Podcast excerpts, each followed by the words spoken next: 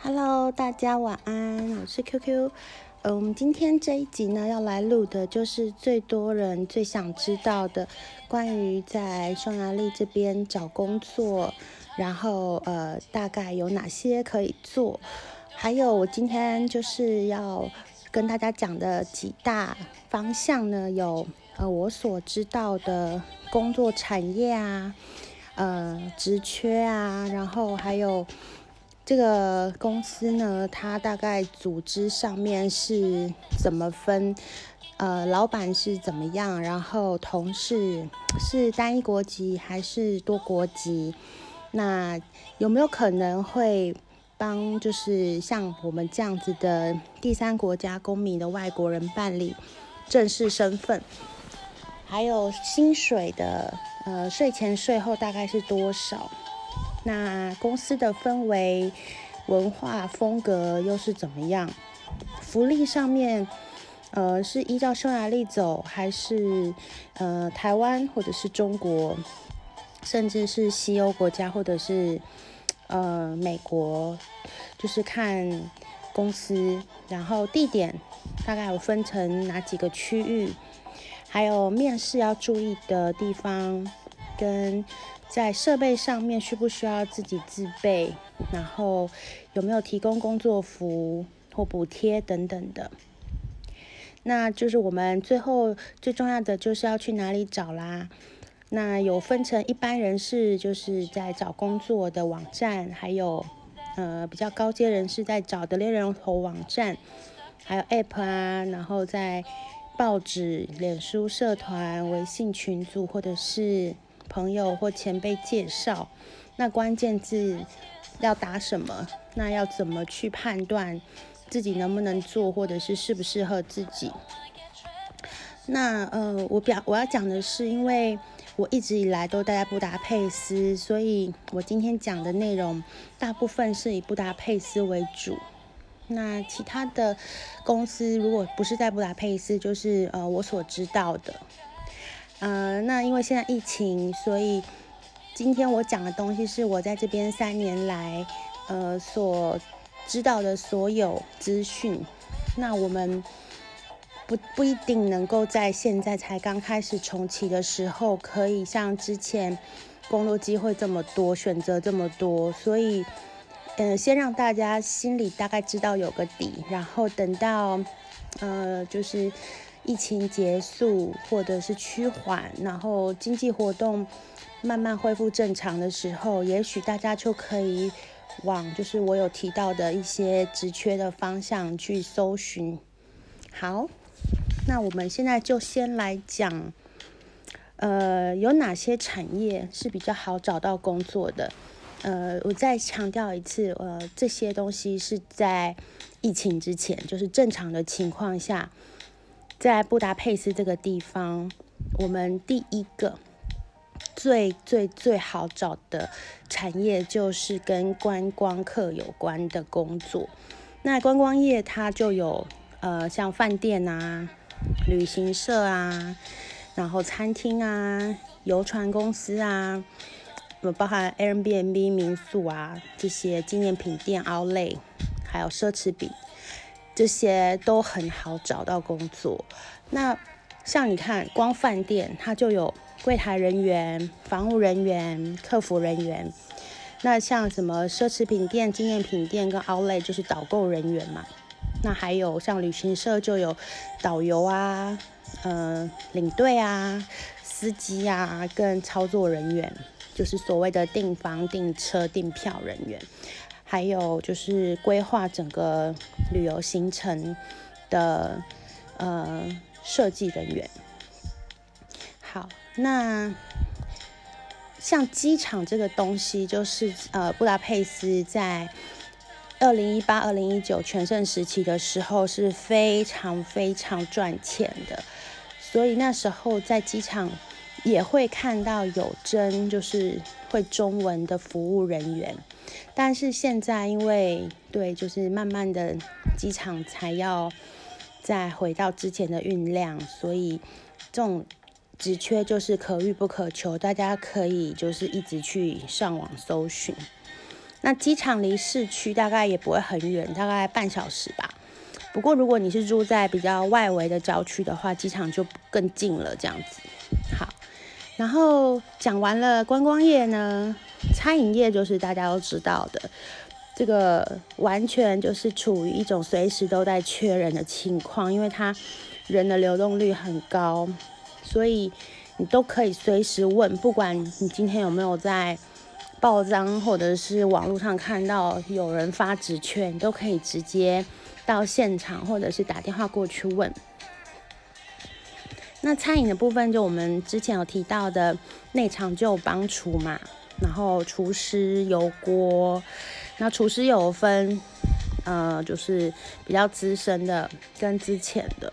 还有洗碗。那外场就是像服务生啊，点单结账，然后外带打包、咖啡、酒水、调酒这些，就是我们上一集有提到，如果你对这些有兴趣的话，可以在台湾先拿国际证照过来。好，那还有就是我们刚刚在观光业里面提到的奢侈品业，我们在这边布达佩斯的安德拉舍大街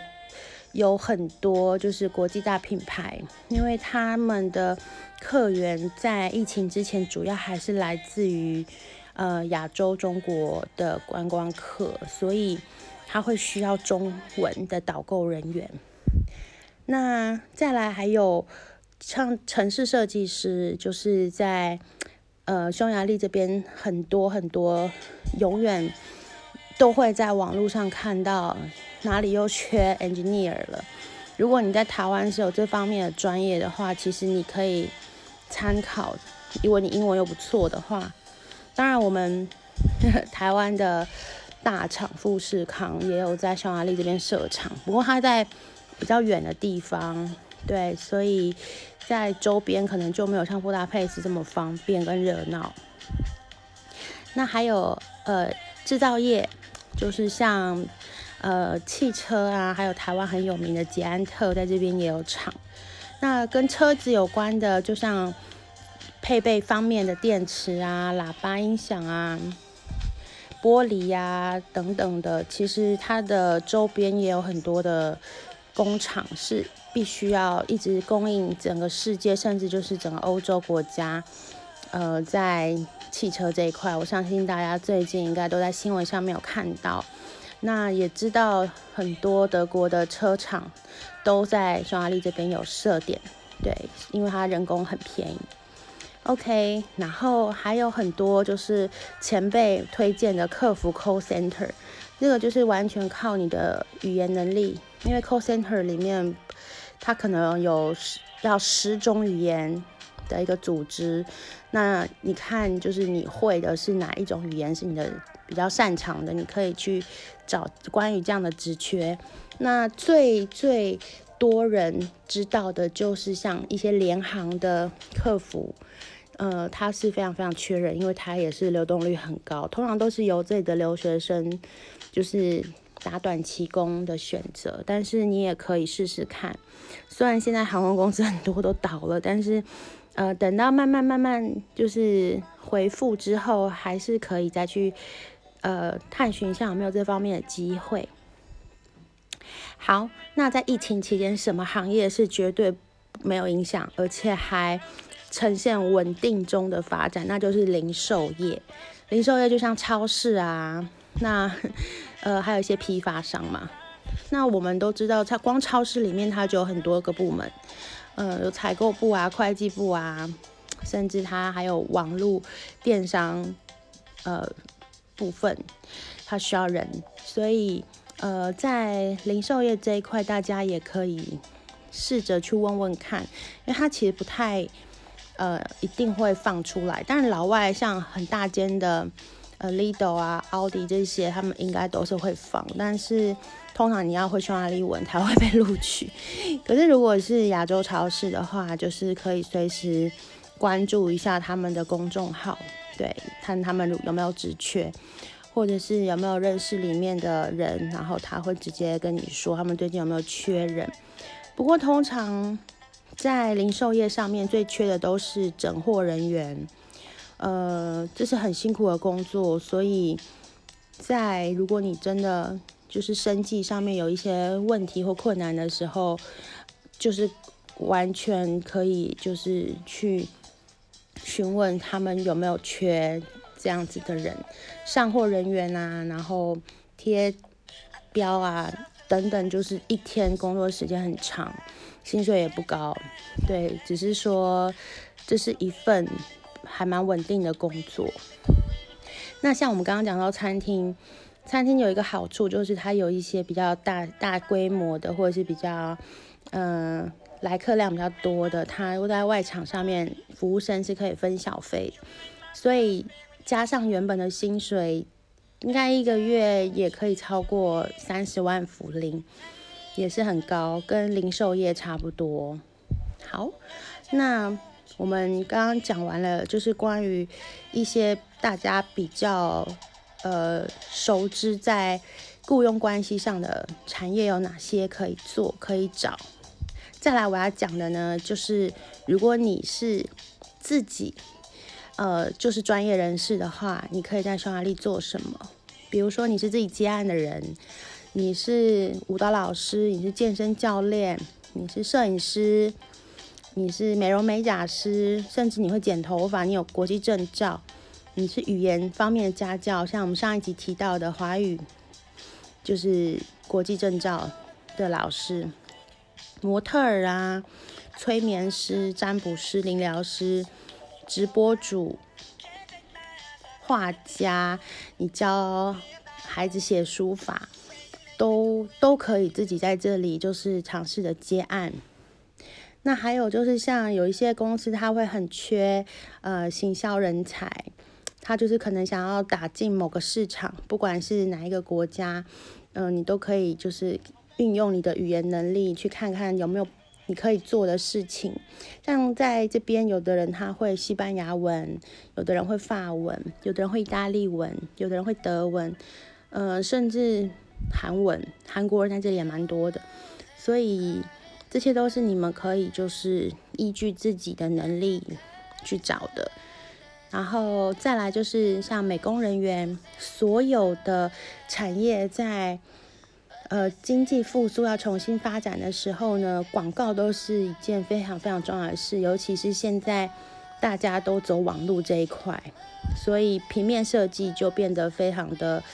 呃这个人才就非常的需求很大。好，那最后就是媒体业。那媒体业这个东西呢，就是看你自己的有没有这方面的呃专业，比如说撰稿啊、拍摄啊，然后呃做成像新闻稿这样子的东西，或者是副编辑。那在当地的报社，华人有两间，你都可以各自去询问看看，呃，能不能去。做这方面的事情，对，但是呃，薪水都不要太期待，因为就是在匈牙利这边，真的除了刚刚我们第一个讲的观光产业的薪资会比较高，其他的基本上就是外商比较高了。那我们就呃不要去。跟台湾或者是西欧国家的薪资来做比较，不然其实你会觉得在这边生活太辛苦了。对，好，然后讲完了这么多，我还是会把文字档放在我的部落格跟说明栏里面，所以大家不用担心，呃，会有 loss 掉或者是刚刚没有听到的。那我们最后讲一个行业叫做房地产。那房地产行业从二零一四年到现在。其实它是每年就是一直都在 房价一直都在飙高的一个情况，因为随着布达佩斯的经济变好，买房的人越来越多，然后你也可以说炒作的人越来越多，就是买卖买卖这样子。所以你如果是从事这个行业的话，其实不管你是买还是卖，你都可以在这段服务当中赚到。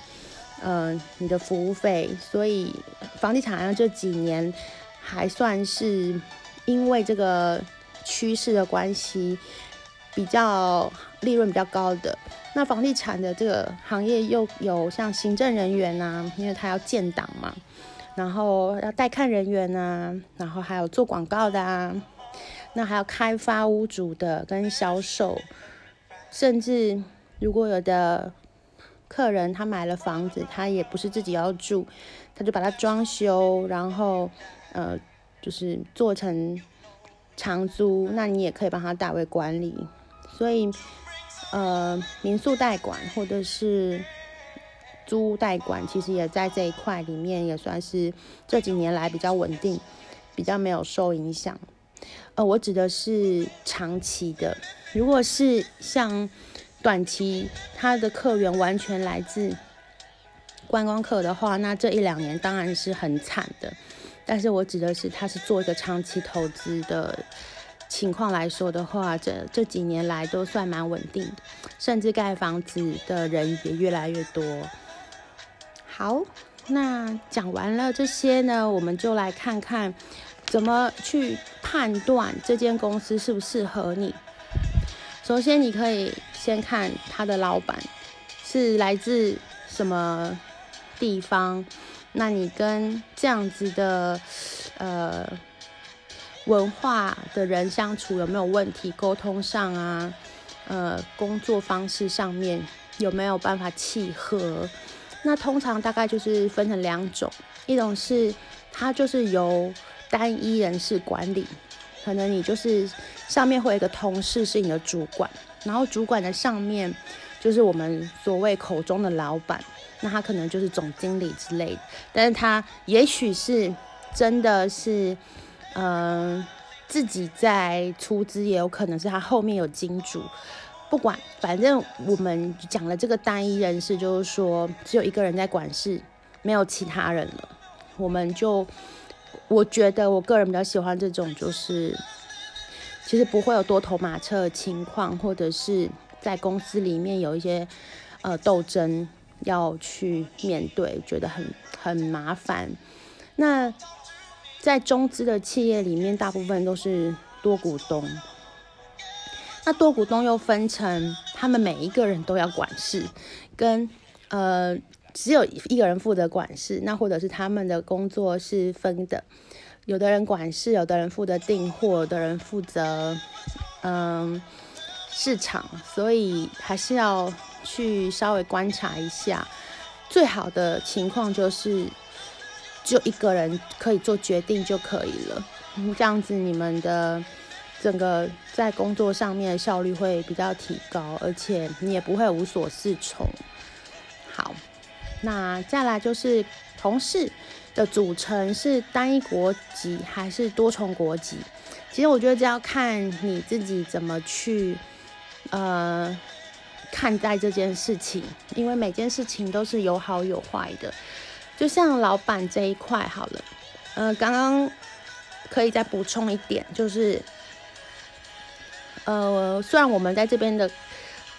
耳闻，就是某些老板他的评价或者是风评，其实都可以打听得到，但是我想要讲的是，因为每个人看事情或者他遭遇到的都不一样，所以不会有，呃。哪一个人他评价完全是好的，或是完全是不好的？当然，可能有一些是比较客观的评价，那就要看个人怎么去衡量那个东西，你是你能不能接受的？对。不过，大部分的老板评价都是有好有坏，就是看你的职缺，呃，看你的职务是什么，你跟他之间的关系是怎么样，是呃哪一种合作模式？所以会产生不同的感觉。那同事的部分也是，有的人他就喜欢跟外国人交朋友或者是交流，他就会很 enjoy 在多重国籍同事的这个环境当中，他觉得他可以受到很多冲文化上的冲击跟学习。那其实如果是语言能力或者是个性比较，没有那么的呃热忱在交流这一块的人呢，他可能就觉得最好就是全部讲英文，或者是全部讲中文，或者全部都是亚洲人，或者全部都是外国人。对，所以我觉得这个也是一体两面的事情，那就看你自己怎么去从中得到你要的东西。然后你也可以在平和你要不要这份工作的时候，呃，去思考这个环境对你有没有帮助。比如说，你就是想要增进外语能力。那你找一间全部都是中国人的公司，那就很难增进你的外语能力了。对，所以我我要表达就是可以去当做一个考量的点，但是在工作很难找的情况下，当然没有办法挑，所以这个是在以前选择机会很多的时候可以可以想到的。那至于我们很多人很。感兴趣就是，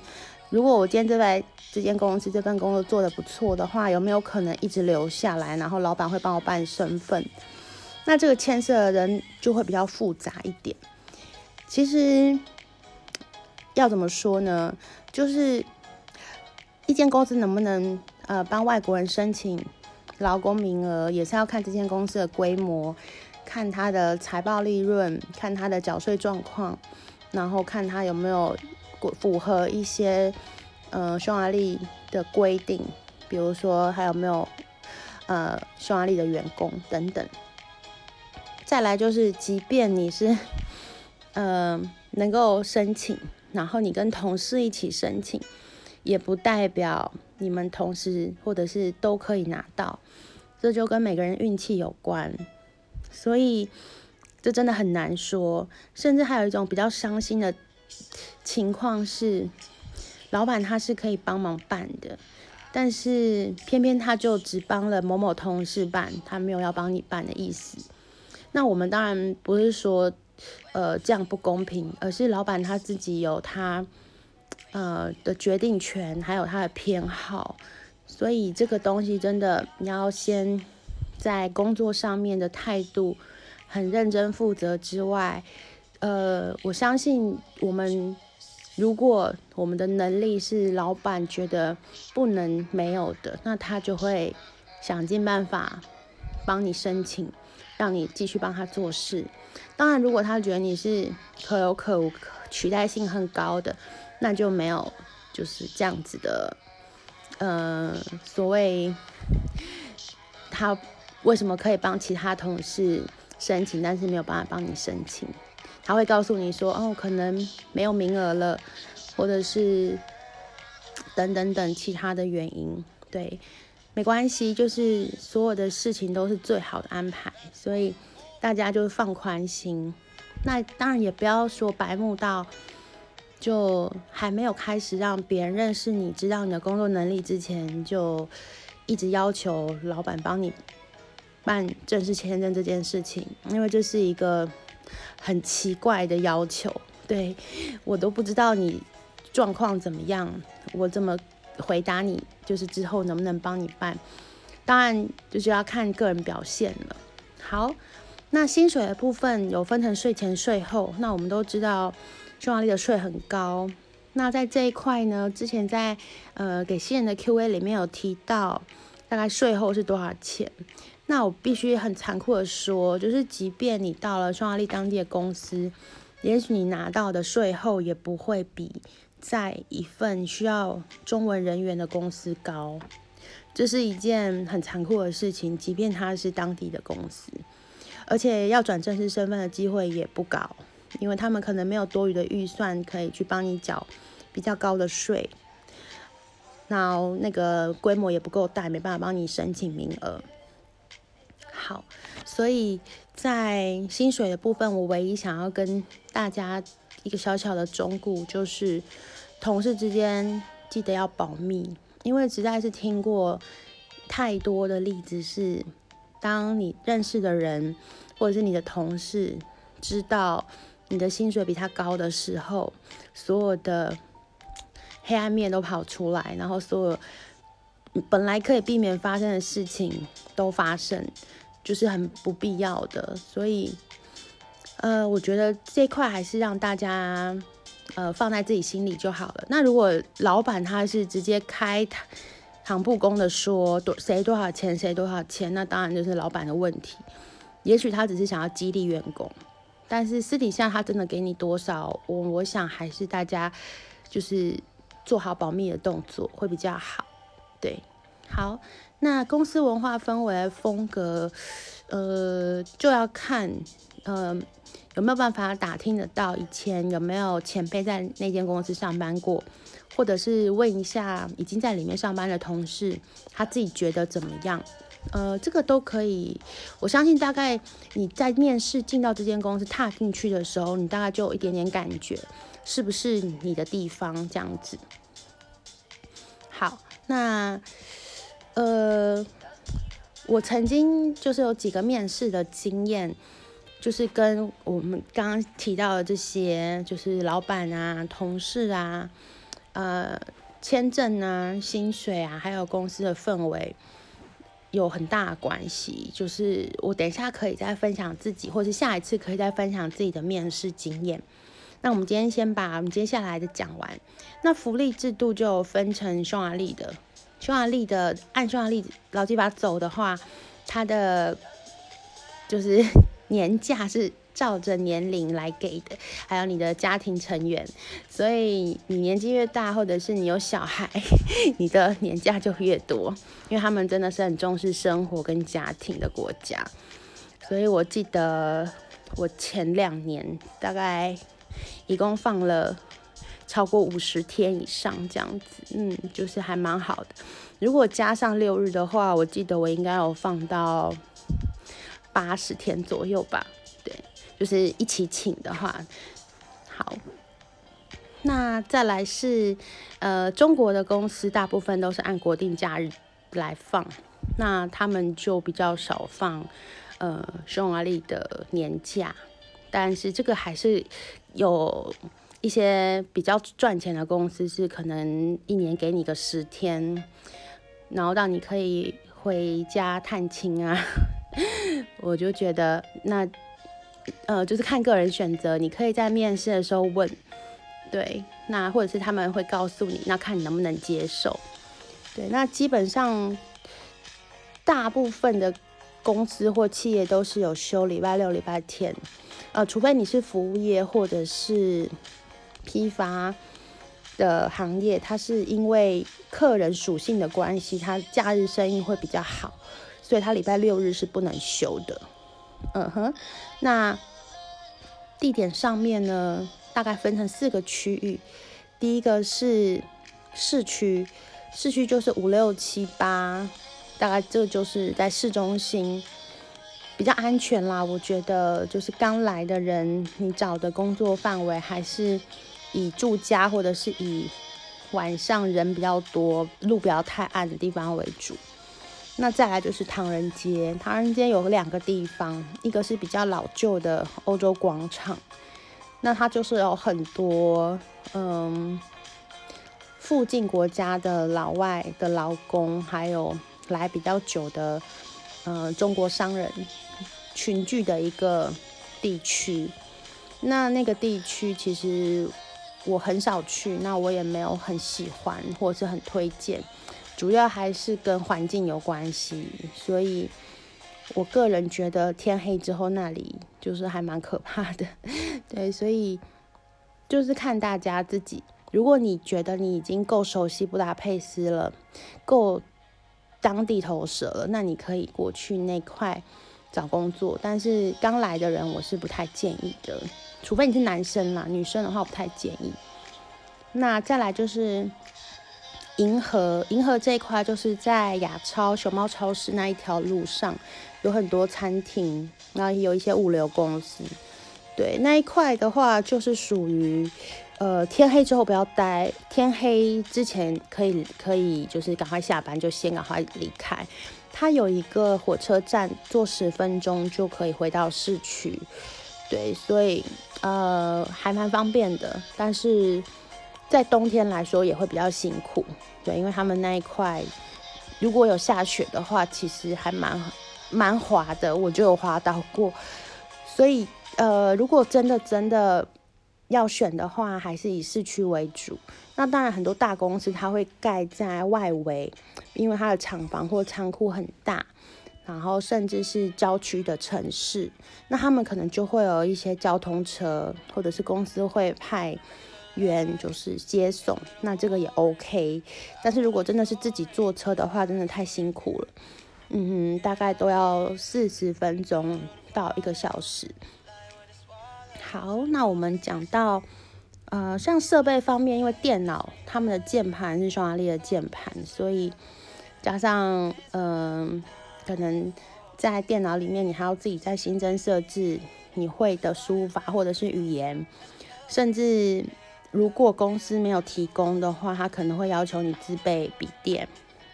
那我就呃想说这一块我比较呃。不是这么觉得自备电脑不好，为什么呢？因为我就不用再去搞定匈牙利的电脑系统，还有它的界面，还有它的键盘，我的工作就可以很快的上手。